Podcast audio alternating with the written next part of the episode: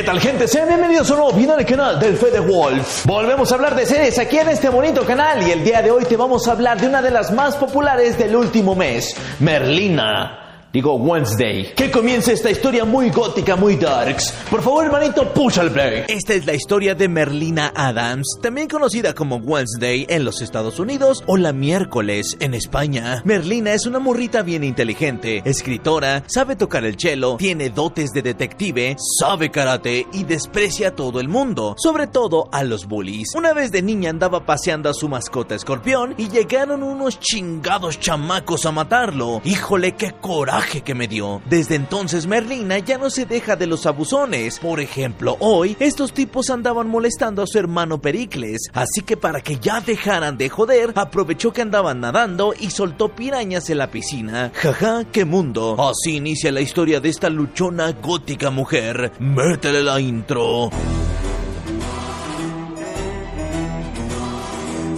Por andar vengándose de bullies en albercas, la Merlina fue expulsada de su escuela y ahora sus padres, Morticia y Gómez, van a escribirla a Nunca Más, una escuela llena de marginados donde de hecho ellos estudiaron y se conocieron cuando eran jóvenes. Por cierto, en este universo existen varias razas, como los hombres lobo, los vampiros, los psíquicos y las sirenas. Los seres humanos viven en el pueblo cercano llamado Jericho y son conocidos como normies. Ellos odian a los marginados de nunca más y desde hace cientos de años siempre han tenido roces. Bueno, ya te expliqué más o menos el contexto. Ahora te voy a contar de los personajes principales, ¿ok? Está bien. Primero tenemos a la directora Larisa, una rubia bien altota que de joven era la roomie de Morticia. Ella siempre estará atenta de Merlina y la seguirá a todos lados para que no se ande escapando. Enid, la roomie de Merlina, una lobita muy feliz llena de colores. La miércoles llegó a su cuarto y después de verla feo, mocos. Dividió el cuarto a la mitad quitando chingos de colorcitos. Bianca, una sirena que es casi casi considerada como la reina de la escuela, porque es buena en todo lo que hace. Merlina llegó a retarla en esgrima cuando la vio bulleando a un pobre joven llamado Rowan. Xavier, el exnovio de Bianca, que pinta chingos de murales bien mamalones y creo que es vampiro. También conocemos a la maestra Marilyn Thornhill, interpretada por nada más y nada menos que Cristina Ricci, que en los noventas también fue Merlina. Aplausos para ella.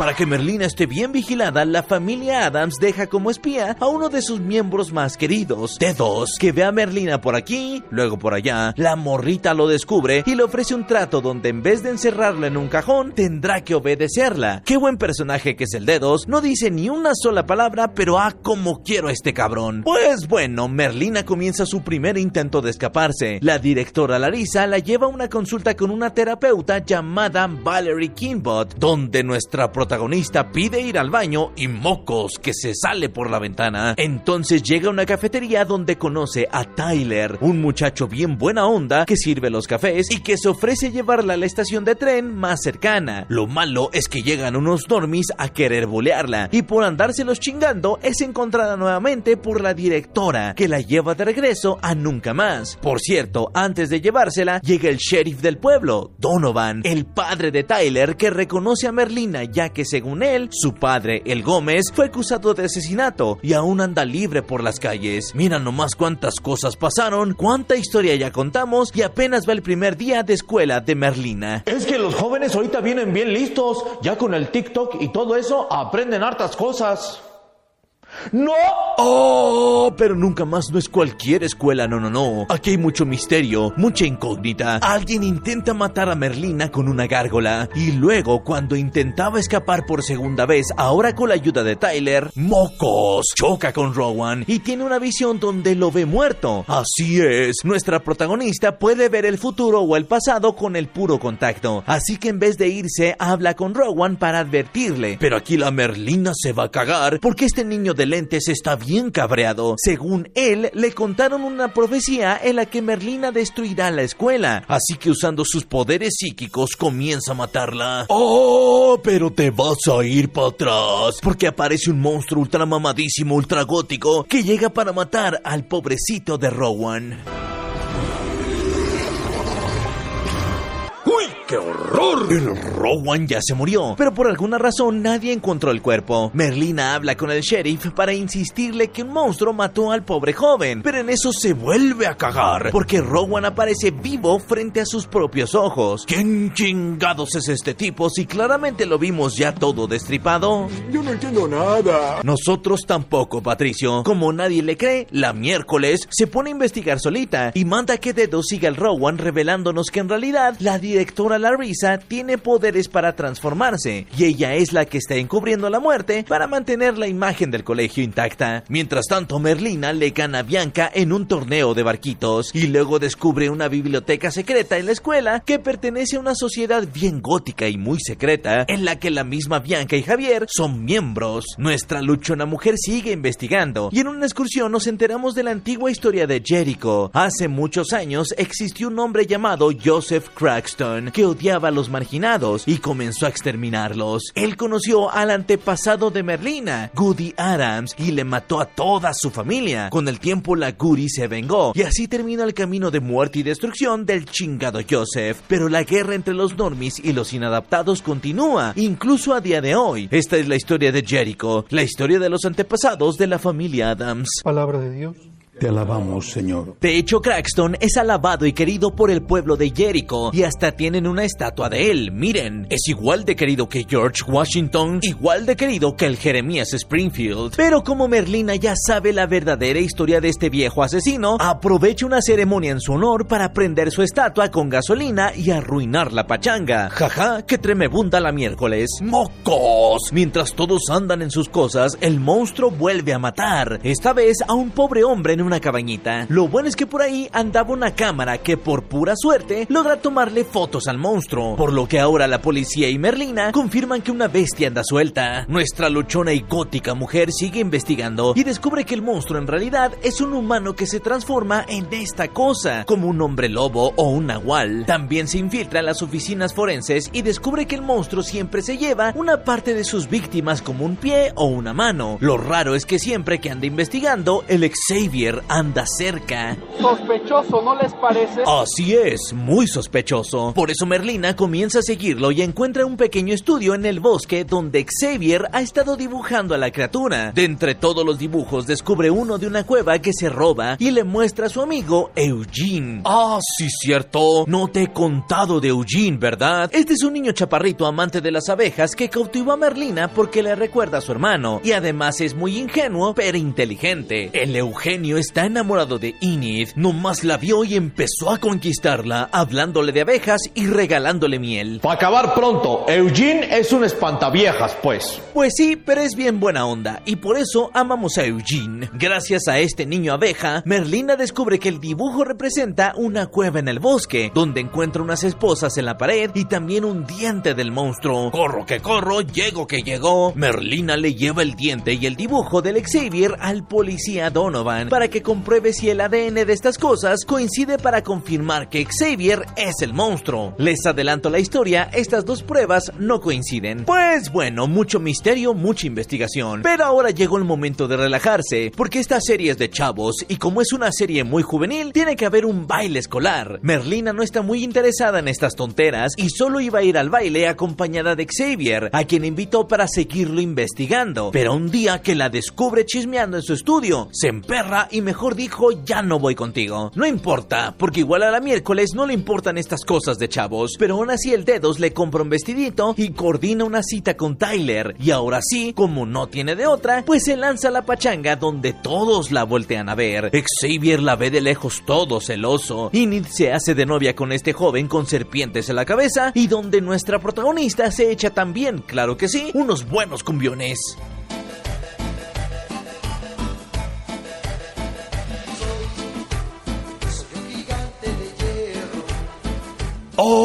Pero no todo es felicidad, no todo es cumbiones, porque como Merlina no tenía planeado ir al baile, ya había quedado con el Eugenio de investigar la cueva del monstruo. Al verla toda vestida y con el novio, el Eugene decide investigar solo. Mala idea, niño, porque en eso alguien llega a prenderle fuego a la cueva para destruir cualquier evidencia, y el monstruo aparece para tasajearse al Eugene. Al mismo tiempo, a la fiesta llegan un trío de normis antimarginados que esparcen pintura en el baile no más por joder. La Merlina se andaba relamiendo los dedos cuando huevos. En una visión ve al pobre Eugenio todo tasajeado. ¡Córrele, miércoles, córrele! Que tu amigo el abejo está en peligro. Demasiado tarde, amigos, porque cuando llega ya es tarde. Eugene ha muerto.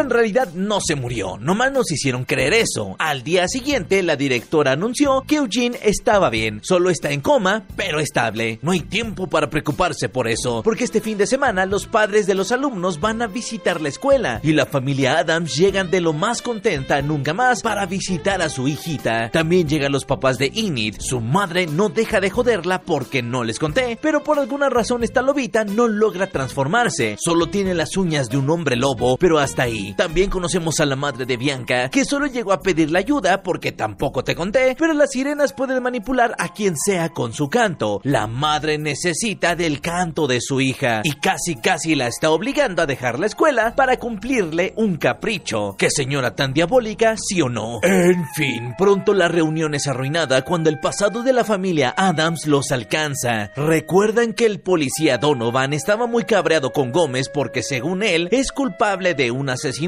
Fíjate que te cuento que Gómez y Morticia en el pasado tuvieron un encuentro pasional en el que un joven llamado Garrett Gates terminó muerto. En el presente las cosas se van a la ñonga porque el forense de Jericho se suicida y en su nota de despedida cuenta que se siente culpable porque en su momento falsificó el informe sobre Garrett Gates, por lo que el caso resucita y como Gómez es el principal sospechoso, pues se lo llevan preso. Pobrecita Merlina andaba comiendo bien a gusto y mocos se llevaron a su jefecito. Ahora que como dice el dicho, porque de pronto como padres actuamos de ciertas formas bastante equivocadas, sin pensar el daño tan grande que podemos ocasionarle a nuestros hijos. ¿Cuál es el pasado de los padres Adams? Gómez nos cuenta que el tal Garrett Gates estaba obsesionado con Morticia. Un día los cachó fajando, se emperró y en un ataque de celos se armaron los guamazos. Por accidente el Garrett terminó empalado con una espada y cayó al patio de la escuela, donde fue descubierto por la risa cuando era joven. ¡Oh! Pero el papá latino está mintiendo, porque lo que en realidad pasó es que en medio de los guamazos Morticia intervino y fue ella la que por accidente mató a Garrett. Para salvarla, su amado se echó la culpa y ahora muchos años después está en la cárcel. No se preocupen, que Merlina viene a salvar la situación, porque ella es muy detective. Es tan detective como la niña Holmes, tan detective como Batman, así es. Entonces desentierra el cuerpo y examinándolo se da cuenta de que Garrett Gates había sido envenenado, por lo que su ira y celos extremos fueron por causa de una sustancia rara. ¿Quién le dio el veneno? Nada más y nada menos que el padre de Garrett, que desde siempre había estado en contra de los marginados y le dio el veneno a su hijo para que matara a todos los estudiantes en la escuela. Lo malo es que en medio de la pelea el frasco se rompió y el que terminó envenenado fue él, muriendo realmente por el frasquito y no por la espada. Todo esto ya lo sabía el alcalde, que no comunicó nada de esto al público para no fomentar el caos y la destrucción. Y hasta hizo que el forense falsificara los resultados. Pero ahora en la actualidad decide hacer las cosas bien. Gómez es liberado porque su único crimen fue amar a Catherine Zeta Jones, hace las paces con el policía y todos felices, todos contentos.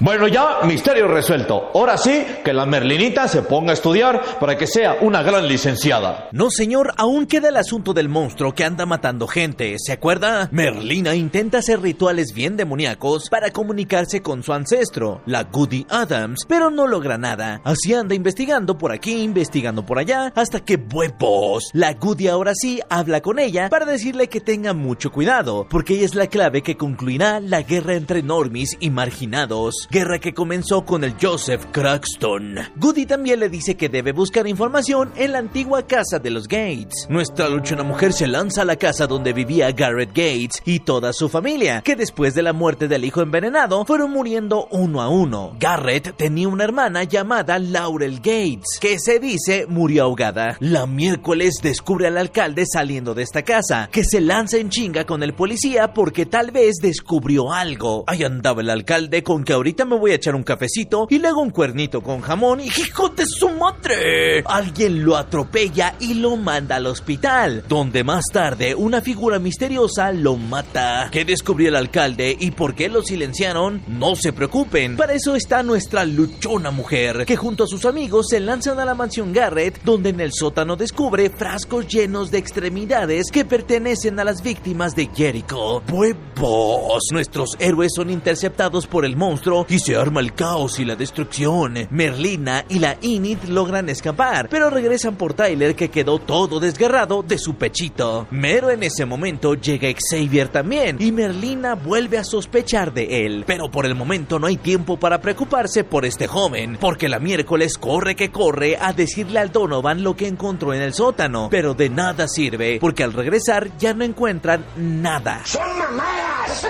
¡Son mamadas! Así es, amigo perritos, son mamadas. No se preocupen, nuestra luchona mujer no está sola. En el funeral del alcalde aparece uno de los Adams más importantes. Hablamos del tío Lucas. Soy tu fan. Gracias al tío Lucas, la Merlina descubre que el monstruo que están buscando realmente es una criatura llamada Hyde, una raza que tiene apariencia humana, pero que pueden convertirse en esta cosa. La característica de los Hyde es que normalmente siguen las órdenes de un amo, por lo que ahora Merlina no solo tendrá que encontrar a un asesino, sino a dos. Puta, mucha complicación, dice nuestra protagonista, pero bueno, vamos a seguir chambeando. Investigo por aquí, investigo por allá. Pronto el caso parece resolverse cuando Merlina a lo lejos ve a Xavier reuniéndose escondidas con su terapeuta, la Kimbot, por lo que ahora sí se convence de que este tipo es el monstruo y la doctora su domadora. ¡Mocos! Al llegar a su cuarto, la miércoles encuentra su cuarto hecho un desmadre, pero eso no es lo peor, porque el dedo se está clavado en la pared y está muy mal herido. Merlina lo lleva con su tío que usa sus poderes de toquecitos para tratar de revivirlo. ¡Ah, no! Se pueden meter con la Merlina y si quieren con su papá el latino ese, pero con el manos no, con el manos no. Así es, con el manos no. El pobre Dedos nos metió un susto, pero al final terminó recuperado. Ahora sí bien motivada porque alguien ya se está metiendo con sus amigos, la Merlina se pone a investigar bien macizo y con la información que ha venido recopilando, sabe que la culpable de todo es la hermana de Garrett Gates, Laurel, que de alguna forma sigue viva y está usando al Hyde para vengarse. Así que encara a la terapeuta y creyendo que ella es la verdadera Laurel, la acusa. La doctora no sabe de qué carajos está hablando la niña y tiene razón, porque a los pocos minutos llega el Hyde y la mata. Finish her.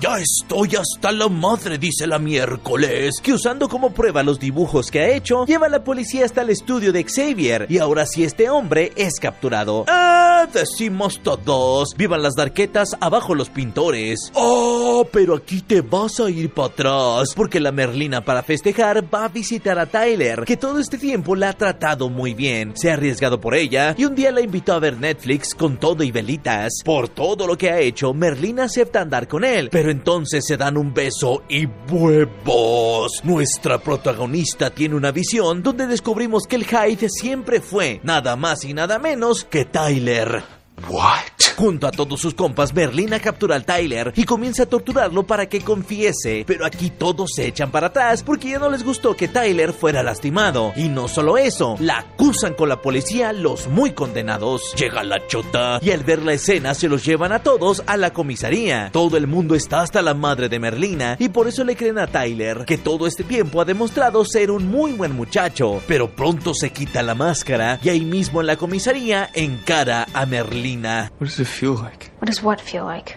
to lose? Pinche güey, pinche cabrón. ¡Suéltame, Guamedian! Para acabarla de joder, Merlina es completamente expulsada de nunca más y se despide de todos sus amiguitos, incluso de los que la dejaron atrás porque su plan nunca fue que la expulsaran. Lo bueno es que mero en este momento, Eugene despierta, así que Merlina le pide a la directora que antes de llevarla al tren, la lleve a ver a su amiguito el Eugenio. Nuestro héroe abeja va a resolver todo el misterio, porque después de recibir a Merlina con harto gusto, le cuenta que la noche que lo atacaron vio unas botas rojas. ¿Quién vestía estas botas? Te estarás preguntando. Nada más y nada menos que la maestra Thornhill. Imposible. Así es, perros. Ya como último, así último favor, Berlina le pide a la directora que se transforme en Tyler y juntas encaren a la maestra que al ver al joven y a la miércoles desenmascarar todo su plan, por fin confiesa. Ella es Laurel Gates y viene a vengar a su familia. Su objetivo es regresar a la vida aquel que inició todo el movimiento antimarginados, Joseph Crackston. ¿Cómo va a lograrlo? Usando todas estas extremidades que robó de las víctimas y haciendo conjuros bien góticos. ¡Mocos! La Thornhill no pierde el tiempo y asesina a la directora y se lleva la miércoles. Pinche directora nunca hizo nada, nunca le creyó a la Merlina y cuando pudo ayudar terminó tasajeada. Jaja, qué mundo. No se preocupen, una vez más los que salvan la situación son el Eugenio y Dedos que se comunican con la Inid para contarle que Merlina desapareció y que la verdadera villana es Thornhill. Los marginados nuevamente se reúnen para salvar la escuela y el mundo, que ahora está en riesgo porque Thornhill usa la sangre de Merlina y un libro todo demoníaco para revivir a Joseph Crackston. El diablo ha regresado y su primer acto es apuñalar a la miércoles. Todo terminó, señores. No tenemos escapatoria. No se preocupen, que en este momento reaparece Goody Adams y usando sus poderes fantasmales salva a Merlina de una muerte segura. La Goody se despide, ya que después de salvarla no la volverán a ver. Antes de irse nos cuenta el chisme de que Joseph Crackston morirá si atacan su corazón. Merlina se levanta y corre que corre de vuelta nunca más. Ahí andaba caminando de regreso cuando hijo de su madre es interceptada por Hyde. No ni mergas, dice Enid, que mero en este instante logró convertirse en lobesna. Aquí se van a armar los guamazos. ¡Ay!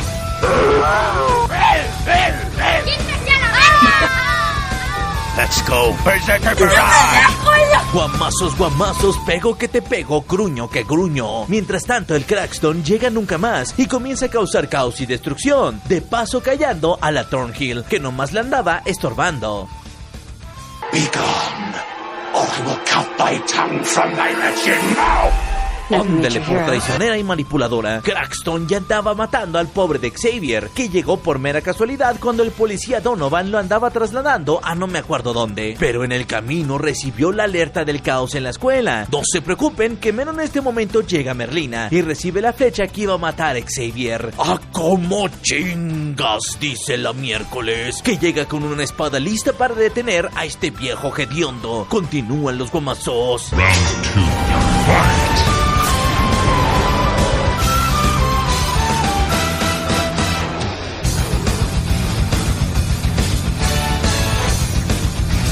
de Bianca, Merlina logra empalar a este viejo demoníaco, mientras que Enid le da la chinga de su vida al Tyler. Así la escuela se salva.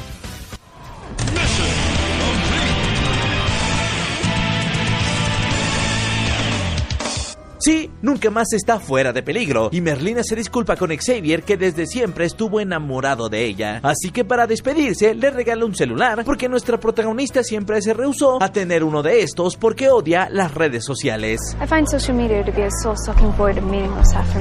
Tiene razón, la niña tiene razón. Mientras tanto, Laurel es capturada. Enid continúa su noviazgo y Bianca se va a ayudar a su madre. Ah, sí, al Tyler puse lo madrearon. Jaja, niño lerdo. Al final las cosas terminaron bien, pero la miércoles prende su nuevo celular y recibe un mensaje de un acosador. Los pendientes en Nunca Más aún no terminan. Todavía hay muchos misterios por resolver y como esta serie hizo que Netflix ganara chingos de millones, a huevo que saldrá una secuela. Fin.